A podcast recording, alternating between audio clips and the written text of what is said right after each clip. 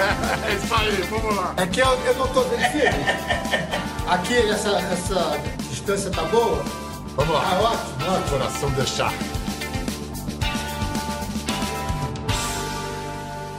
Boa noite. A mesma praça, o mesmo banco. Bastam esses dois versos para vocês saber exatamente do que eu estou falando. Bastam esses dois versos para todo mundo saber que eu estou falando de um formato genial, criado há 64 anos 64 anos por Manuel de Nóbrega. Bastam esses dois versos para apresentar um programa de humor que está há 33 anos no SBT. Aliás, muito obrigado, Silvio, por ter cedido pra gente a sua grande estrela, pelo menos por uma noite. Senta. Já sentei hoje, Cacá. Senta de novo. Já que você tá pedindo. Eu não vou discutir com a senhora. Tá, tá, tá, tá, tá, tá, tá, tá, tá, tá, tá, tá, tá, tá, tá, tá, tá, tá.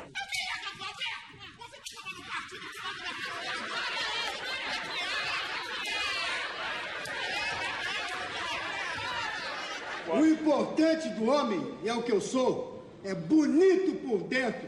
Então vire do avesso. Em mais um episódio da nossa celebração dos 70 anos da televisão brasileira, é muita honra pra gente hoje receber o mestre que vai tornar isso aqui no nosso banquinho de praça virtual, o humorista que faz dessa conversa a praça que é do povo, como o céu é do condor, porque a praça é nossa, a praça é dele, a praça é ele. Carlos Alberto de Nóbrega. Que prazer. Muito Oh, obrigado. querido, Muito- eu que agradeço. Hoje é um dia muito feliz para mim. É. Muito feliz. Vamos ter que falar desse- desses tempos terríveis que a gente está passando. As pessoas podem não acreditar, mas arredondando só um pouquinho, você tem 80 anos desse negócio de rádio, televisão, divertir as pessoas, fazer rir, esse, esse, esse serviço que não tem preço, né? Fazer as pessoas rirem, isso aí é É maravilhoso. difícil, é realmente é complicado. Nesse tempo todo, Carlos Alberto, você já viu essa categoria passar por algo tão terrível, tão difícil como está passando agora por causa da pandemia? É, não tá fácil, não. Não tá fácil. Ah, pior que você não vê futuro, né, Biel? Você não vê aonde, quando vai parar. Como é que você está lidando com a tristeza, hein, Carlos Alberto? Você está sem sair na rua? Como é que você faz não, para. não. Eu tive várias, várias reações. No começo, que foi dia 15 de março, que a coisa estourou, o meu primeiro passo foi ir para o sítio. Que meu sítio fica uns 4 quilômetros afastado da estrada de asfalto, então é mato. Eu fiquei até meados de. até finalzinho de, de abril, numa boa. Porque tinha sol, era verão, tinha piscina, eu, eu tinha meus, meus bichinhos, minhas galinhas, as vacas tal. De repente, comecei a ficar com saudades, porque era assim, vamos parar 40 dias.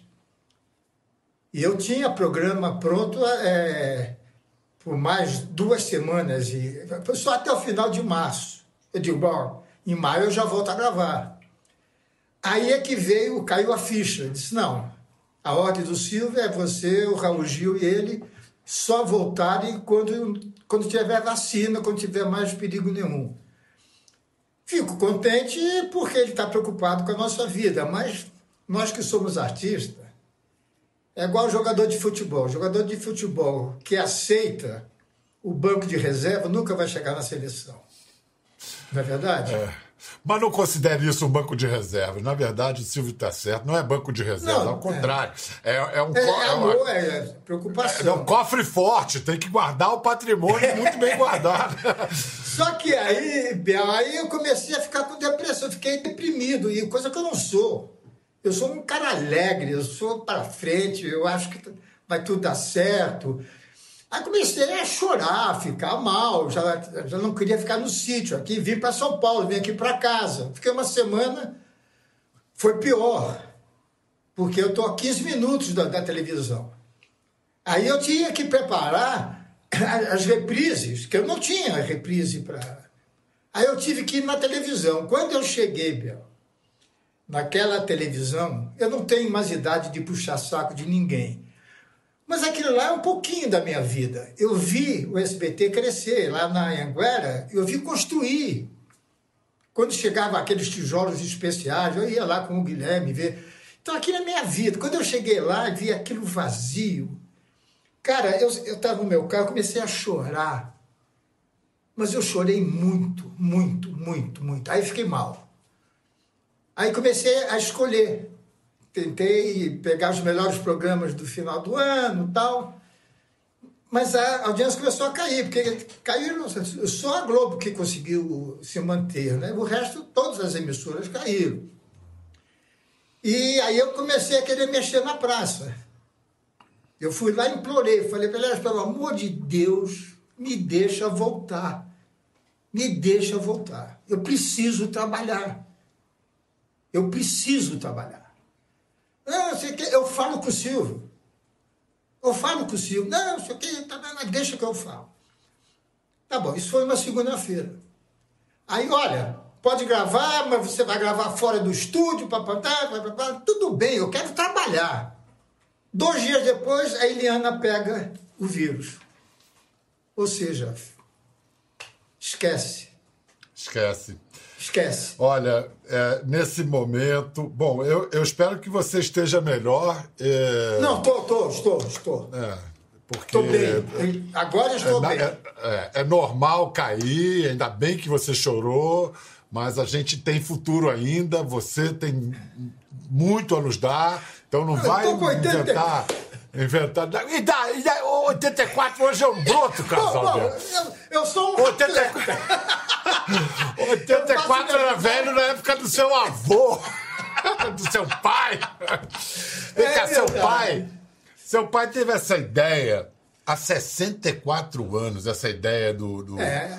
da praça. Porque o ovo, o ovo de Colombo do programa é, é Diga. o cenário, é o cenário. É o simples, é fazer o. É, como ele dizia, se, se você não pode dar um caviar, dê um feijão com arroz bem feito. E a praça é o feijão com arroz bem feito. A gente, eu, pelo menos, eu, eu sou muito. Não é centralizador. Eu quero fazer tudo. Tá, não é centralizador, não. Só quer fazer tudo. Mas o negócio é o seguinte.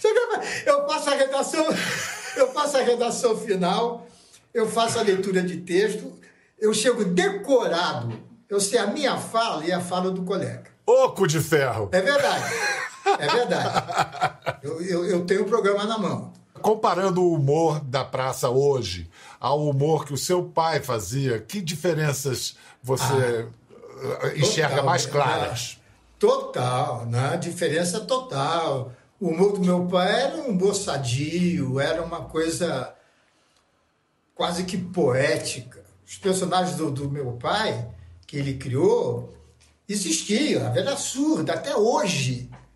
A praça começou em 1956.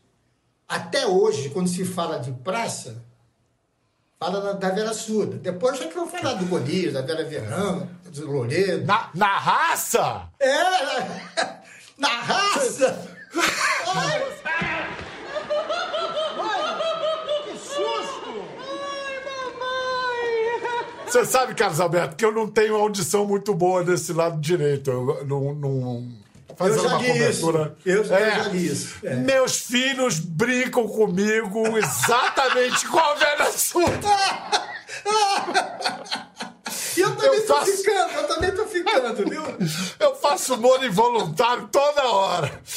Ma- Mas, então você estava dizendo que tinha um humor assim mais fino e que esse humor É. foi se tornando cada vez mais popularesco, porque- você diria?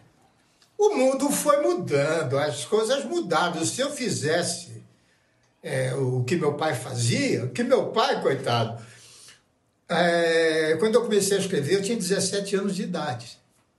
Quando eu comecei a escrever humor. E ele disse: Olha, meu filho, toda vez que você for escrever alguma coisa engraçada, alguma piada, pense se você pode contar para sua mãe. Se a sua mãe puder ouvir, você bota no papel. Rapaz, as piadas que a gente, as piadas que a gente, a, a gente conta hoje em dia. As mães de hoje mudaram. pô. Ó, que beleza. Ah, Walter Ah, mas é formidável. Este livro é formidável. Eu gosto de livro assim, cheio de letras.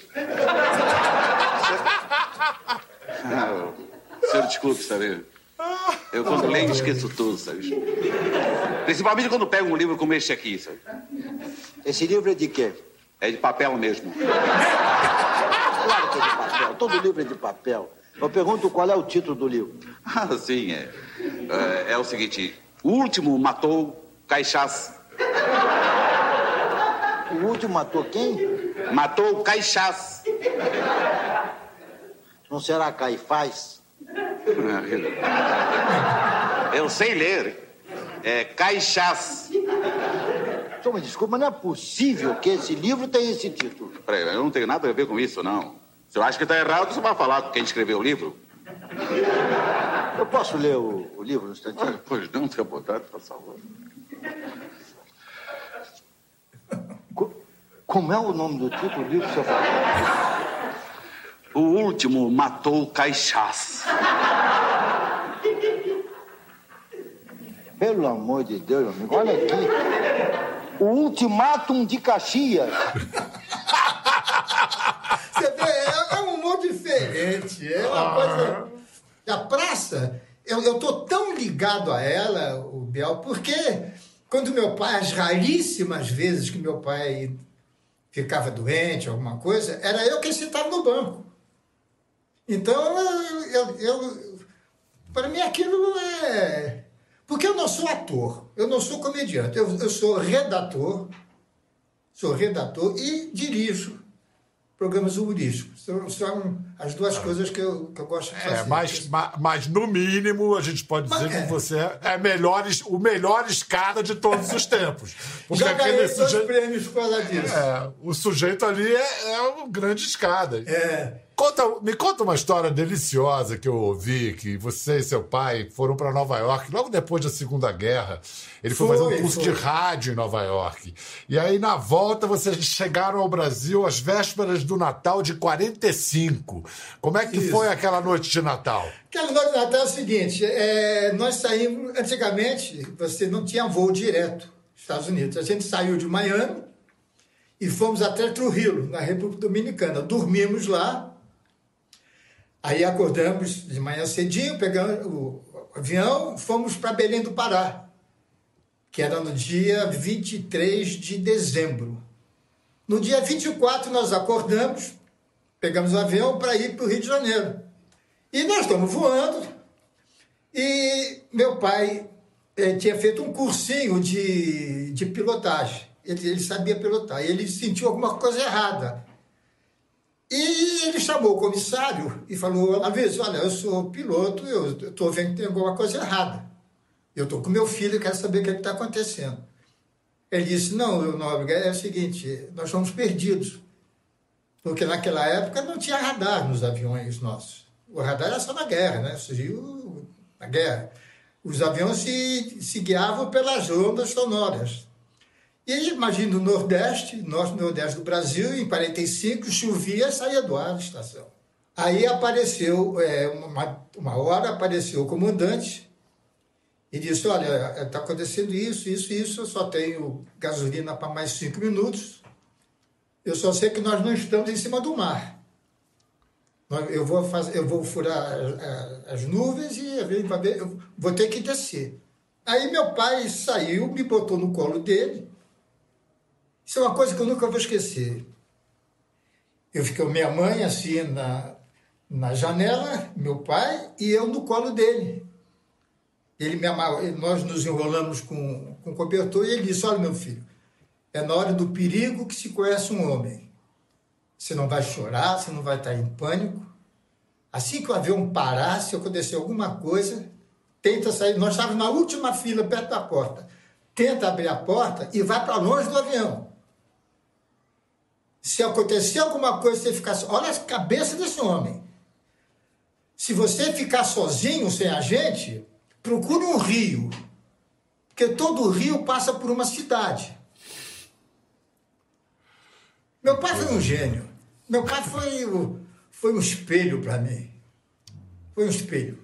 Me ensinou tudo. Aí o avião. Aí o avião pousou, no, é porque hoje seria no Planalto, no Palácio do Planalto, que foi onde hoje é Brasília. Que nós estávamos exatamente a uns 30 quilômetros de Anápolis. E ficamos no mato. Aquela vegetação rasteira, o avião pousou, descemos, foi aquela alegria danada. Aí, horas mais tarde, apareceram dois peões que viram o barulho do, do- dos motores, estavam procurando a gente. Um deles emprestou o, o cavalo para o nosso comando, para o copiloto, para ir até a cidade dizer que nós estávamos vivos e pedir né, para tirar a gente de lá. E meu pai gostava de fazer mágicas, o Biel. E ele tinha comprado em Nova York uma porção de mágicas. E ele era uma pessoa muito alegre, né? Então ele contava piadas, fazia mágica. Passamos o Natal sem comida, a gente não tinha comida, porque a comida a gente ia pegar em Carolina do Norte, na hora do almoço. Ficamos dois dias. Natal inesquecível esse, hein? Nunca mais. Que, que nós, nós chegamos no Rio, tinha aquela jornal Salvos pelo Milagre de Natal. Tal. Foi, chegamos dia 26 no Rio de Janeiro. Foi uma loucura. Mas essa questão de ter um pai assim genial como o seu, não é fácil Família, ser a filho família de é tudo, família não, mas, é tudo. Mas, mas não, é, não é fácil ser filho de peixe, se afirmar Não no é. mesmo ramo, não é fácil. Você estreou na televisão simplesmente com Ronald Golias. Como é que foi essa estreia? Simplesmente com outro gênio da Só, TV. só, só com isso aí. Mas é. ninguém- Não, porque eu, eu, eu, em novembro de 53, eu falei com meu pai que eu queria, eu queria trabalhar. Quando eu falei para meu pai que eu queria trabalhar em rádio, aí ele enlouqueceu. A primeira coisa que ele fez foi me jogar na cara. Pô, você é gago, como é que um gago vai... Porque eu era gago. eu era gago. Exatamente por aquilo que você disse, é um ser filho do Manuel de Nóbrega era muita coisa. O mundo era diferente de hoje, né? Meu pai tinha um prestígio incalculável. E eu tinha uma barreira muito grande, um, um problema grande, que meu pai era poliglota, meu pai falava de inglês, francês e alemão. Meu pai tinha uma cultura muito grande. Eu era vagabundo, eu queria nadar. Eu, até hoje eu consigo falar inglês. Isso foi em, em novembro. E eu fiquei escrevendo experiência na Rádio, Rádio Nacional, que hoje é Rádio Globo, até, até o dia 1 de maio. No dia 1 de maio, eu recebi do Luiz Ramos, que era casado com a Hebe Camargo, era o dono da estação, ele me deu o meu primeiro contrato. E três dias depois, o Golias, que foi meu pai quem trouxe né, para o rádio depois, porque o Golias fazia uns, uns outros coisas numa outra emissora, coisinhas bem pequenininhas. E no dia 4 de maio, aniversário do Golias, nós começamos a trabalhar juntos. E eu escrevi talvez 90% ou mais de tudo que o Golias fez na televisão, era escrito por mim. E foi um irmão que eu não tive. E aí, Golias quando você escrevia, quando você escrevia, você caprichava nas palavras para ajudar você a não gaguejar? Você você está muito bem preparado. É por isso que você é bom. É o seguinte. Eu era gago. Eu falava assim. Então, se eu tivesse que escrever, se eu tivesse que falar, amanhã vai chover, vamos dizer que se fosse o texto, se eu começasse a. Isso não dá. Eu digo, parece que amanhã vai chover. Pa- pa- pa- Parece, não. Vai chover amanhã? Vai chover amanhã? Eu escrevia, vai chover amanhã? E uma coisa que me ajudou muito, Bial, foi trabalhar em circo. Porque a gente ganhava mal, Golias ganhava 4 mil cruzeiros, eu ganhava 3, o Roberto Luna, que você deve se lembrar pelo menos de nome, um cantor de boleros, e o Canarinho. Lembra-se do, do, do Canarinho? E nós fazemos nossa turminha, um showzinho, a gente ia trabalhar em circo, sábado e domingo. A gente ganhava muito mais no circo do que na rádio. Além da cancha que você ganhou no circo. E né? era isso que eu ia dizer. A lei deu. E eu fui ficando. Porque a gagueira é minha segurança, é igual a rua é unha, né? É cacuete, é minha segurança. À medida que eu fui acreditando em mim, que eu não era o filho do Manuel de Nóbrega, que eu era o Carlos Alberto, que eu escrevia, que eu não tinha obrigação de ser poliglota, não tinha obrigação de ser bonito e forte, não tinha obrigação de, de ter a cultura que ele tinha. Eu sou eu. Quando eu, eu, eu tomei consciência disso, parei de, de gaguejar. Eu, com 25 anos, eu já não gaguejava mais. Vamos fazer o seguinte para a gente é, celebrar. A gente falou do Manuel, vamos mostrar um especial que você fez na Globo, no primeiro aniversário da morte dele. Vamos ver um pedacinho. Um telão e um banco. Durante 14 anos, um homem sentou neste banco e conversou com os seus personagens. Há precisamente um ano não o temos mais no nosso convívio. Chico City pretende homenagear nesta noite a Praça da Alegria. Com sua licença, Manuel de Nóbrega.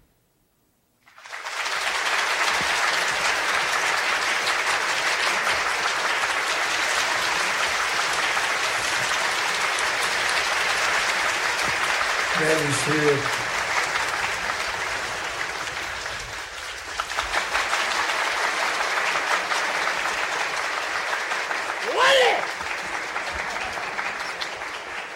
Esse é o Simplício. Essa quem tá aqui.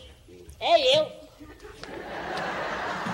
Ô, o senhor, o senhor não, não, não, não fica contente em, em, em ver eu aqui? Em ver eu, não se diz. Agora eu já disse, agora é tarde, já disse. Ah, que delícia, Chico, que é. delícia. Eu devo ao Boni. Que Que o Boni linda. começou com meu pai também, nessa época que eu estava escrevendo, eu tinha 17 anos. O meu companheiro de trabalho era o Boni, era eu e ele escrevendo para meu pai. Só que ele o virou Chico- o Boni, né? Mas você virou o Carlos Alberto.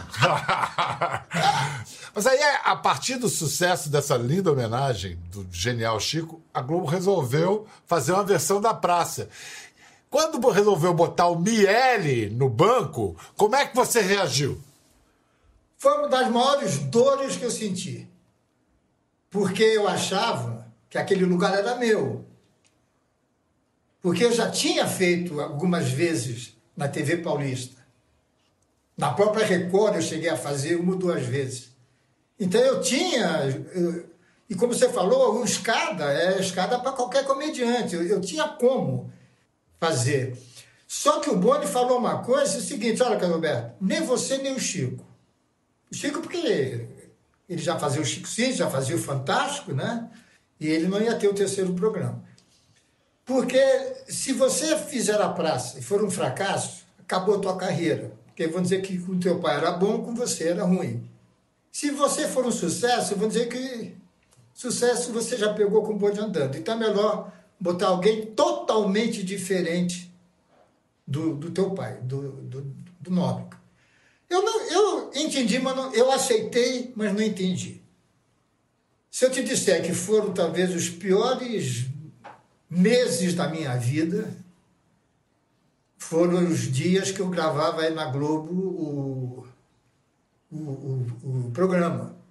Você ficava no switcher e o Miele lá no lugar que você queria estar. É, então, para mim era muito doido. E o Miele foi de uma dignidade fora do normal.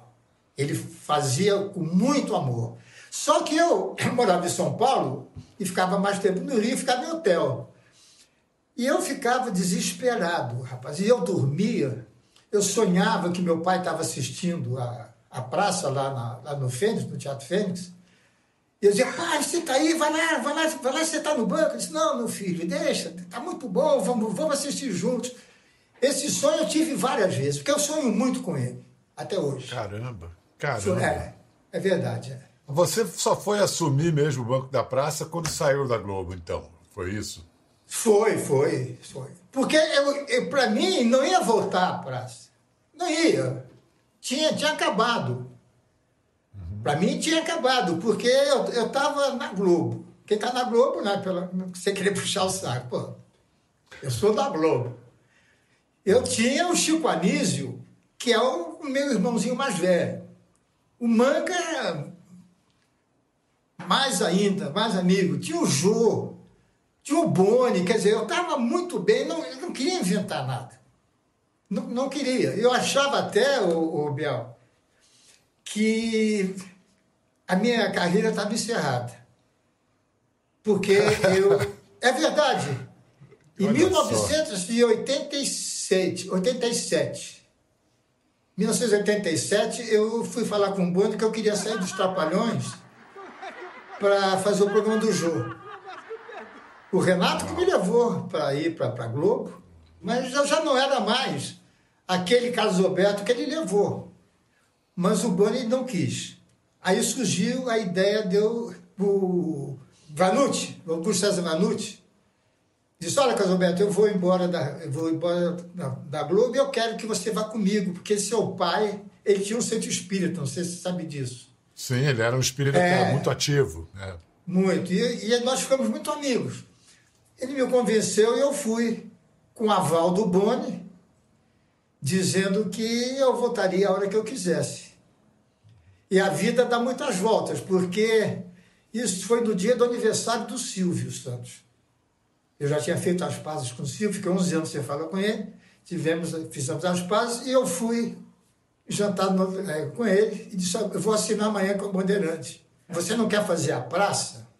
Eu vou fazer a praça. Não, não quero, porque aqui minha televisão é não sei o quê. Eu disse, "Ó, eu vou. Aí fui, gravei três programas. Quando fomos gravar o primeiro programa, a ideia do Vanucci era, de- era dedicar o programa a algum amigo do meu pai.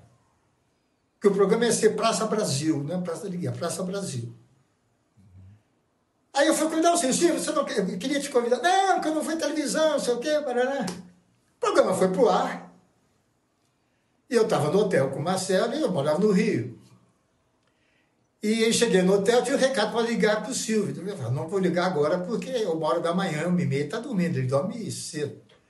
No dia seguinte eu liguei para ele e disse, ah, você não volta para o Rio, porque eu vi teu pai sentado naquele, aquela praça tem que ser nossa, não sei o quê. Eu falei, porra, eu ofereci a praça para você de bandeja. E ela, é, aí ele fez uma proposta que eu perdi a voz.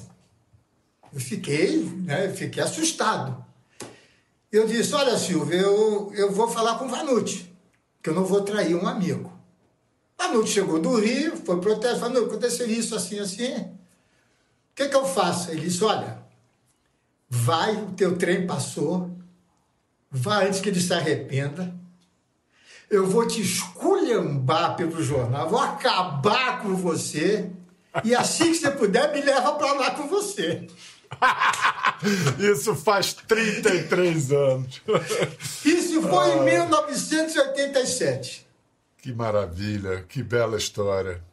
É, Vem cá, vamos, vamos fazer uma brincadeira. Eu, eu vou fazer umas perguntas e vou- você responde de velha surda, pode ser?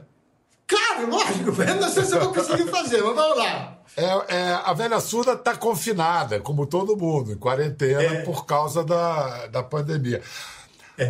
A, a senhora está em casa sozinha? O quê? Se eu tô sem calcinha? que ela só Ah, falava tô besteira, né? É uma pornográfica. Eu estou perguntando se a senhora está conseguindo ficar confinada. Eu não enfio nada não, meu filho! Eu sou mulher séria!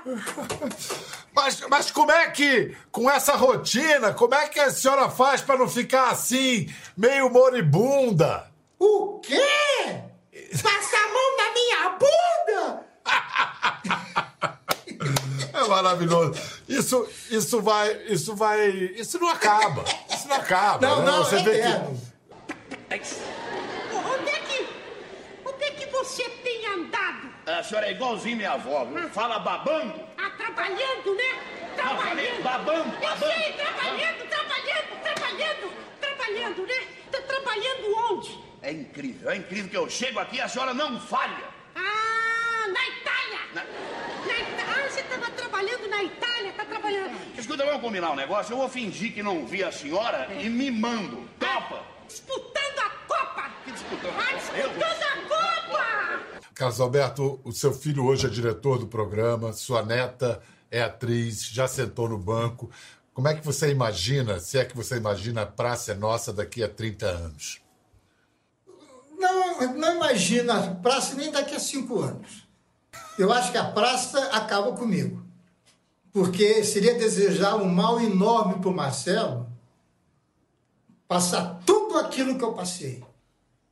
Eu acho que a contribuição do. E ele, o sonho do Marcelo seria sentar ali no banco. Mas eu acho que é muito peso. E eu gosto demais dele para querer isso para ele. Porque o lugar é dele. Só que a comparação, ele não tem a estrutura que eu tive. Eu comecei a trabalhar com meu pai com 9 anos de idade. Você falou com 80 anos. Entendeu? Então nós tínhamos uma, uma afinidade muito grande. Uma, eu acho que conversando, conversando com o papai, com o papai. chamava seu programa, né? É, meu rádio. Deus, na Rádio Record. Carlos Alberto, poxa, que prazer falar com você. Muito obrigado. Muito obrigado muito por tudo que você por tudo que você fez e faz por todos nós. A gente está muito orgulhoso de ter podido receber você aqui. Hoje virou. Conversa virou praça hoje. Conversa na é, praça. Eu, eu só posso te pedir uma coisa? Opa! Por favor. Às vezes o pessoal fala, você só fala do seu pai e sua mãe. Por favor. Então, eu gostaria de encerrar essa, essa nossa entrevista dizendo a coisa que eu nunca disse a ninguém. A minha mãe foi a coisa mais importante da minha vida eu tive a minha mãe e o meu tio, que era cinco anos mais velho que eu, que morreu no passado, foram as duas pessoas que mais me. Eu nunca precisei mentir para minha mãe e nunca precisei mentir para o meu tio. Menti em todos os sentidos. Então, se eu nunca falei para ela, porque eu quero que ela fique no meu coração. E pela alegria, pela felicidade que você. Você não pode imaginar como eu gosto de você, como eu torço pela Globo, como eu sou grato à TV Globo pelos 11 anos que eu tive aí. E eu queria encerrar de uma maneira que eu nunca falei para ninguém. Minha mãe, muito obrigado. Fernando, muito obrigado por estar no programa do Bial. Muito obrigado, Carlos Alberto, de coração. Você se cuide, isso vai passar. Como é o nome de sua mãe mesmo? Dalila. Dalila nos abençoa nesse momento. Obrigado, Bial. Um grande beijo, Carlos. Obrigado. Beijão. Fica Tchau, bem. querido. Um grande beijo para vocês também. Até a próxima.